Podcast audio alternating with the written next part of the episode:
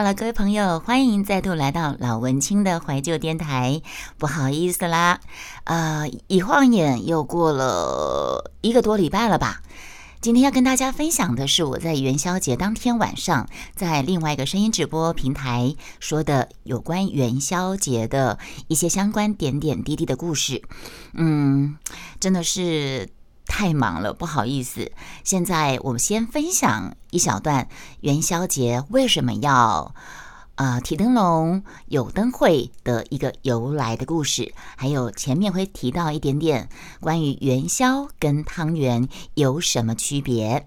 嗯，那就一起来听听喽。一样的，所以就是因为想说，哎，今天已经昨天礼拜五已经是元宵节啊，那我之前七夕跟中元节跟中秋节都有应景讲了开台，那我今天也不能免俗。所以呢，纵使我声音有点哑哑哑的，我觉得还是要讲一下 元宵节。呃，台湾呢很多习俗，像吃汤圆，然后平息放天灯。哎，台里面朋友，你们有没有去平息放过天灯啊？为了不多一岁没吃吃汤圆多一岁，那是那是呃冬至，不是元宵，你记错了。冬至吃汤圆才会多一岁，可是元宵吃汤圆跟吃元宵不是多一岁。台湾的元宵会有一些活动，像放天灯啊啊，还有盐水风炮，哦，什么苗栗火庞龙啊，炮炸邯郸邯郸爷。呃，那至于元宵节有很多由来习俗，其实我已经找到一篇我以前。在当代课老师的时候，讲给小学生听的元宵节跟马皇后的故事有关的汤圆跟元宵到底有什么差别呢？刚才艺秀说元宵是有包东西，汤圆是没有包东西。可是我记得我小时候在阿妈家，我二舅妈包的汤咸汤圆，它中间会包馅儿，会包咸。咸肉的馅儿，然后我知道客家咸汤圆是没有包没有包馅儿的。可是我回忆当中，他然后他把汤圆咸汤圆做成三角形的，捏成三角形，然后中间就会包那个馅儿，猪肉，然后加了很香的葱姜蒜还是什么，还有五香。我印象很深的就是有很浓的五香的味道，嗯。元宵节又称为上元节，或是小年或春灯节，是农历新年后的第一个月圆之夜。你们今天看到月亮了吗？我昨天在花莲的民宿看到月亮，呃，有点靠近满月的圆。那明天，照理来讲，农历的十六是应该是比十五更圆的时候。汤圆跟元宵虽然都是白色圆滚滚，可是呢，我刚才一开始我就有说，我不太懂元宵跟汤圆怎么区分。呃，我看网络上面讲的哦，两种是采用不同的制作的，口感也不同的。汤圆是将湿糯米、湿糯米粉揉成团，再把馅料夹到里面，用手搓一颗圆球。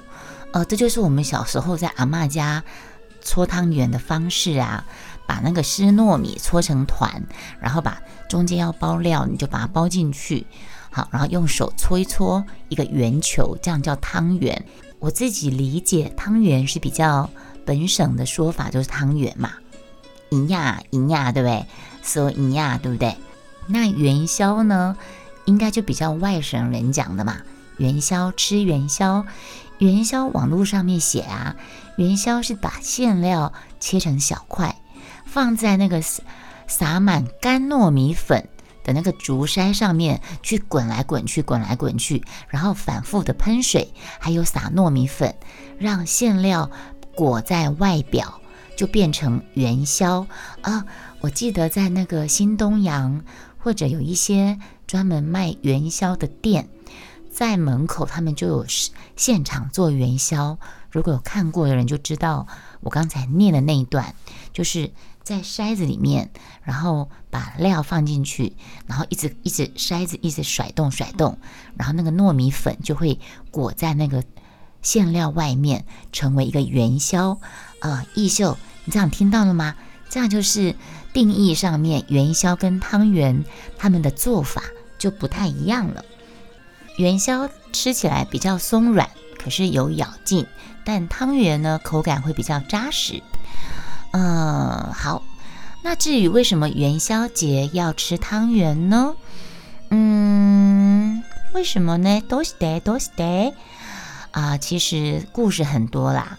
但是呢，从中国文化到现在呢，在元宵节当天要吃汤圆或元宵，就是想要表达碗里面汤圆，家家户户可以团团圆圆，也象征阖家。团圆的意思。那我们先来看一下，那元宵节为什么要挂灯笼跟赏花灯呢？嗯，主要就是说，传言古代到处都是凶禽猛兽，然后会伤害老百姓。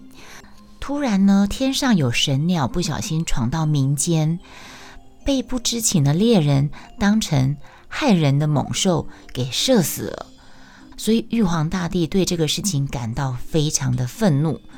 认为平民百姓是恶意伤害那个天上的神鸟啊！你奇怪，你神鸟自己要飞到人间来被人家射杀，玉皇大帝还要生气。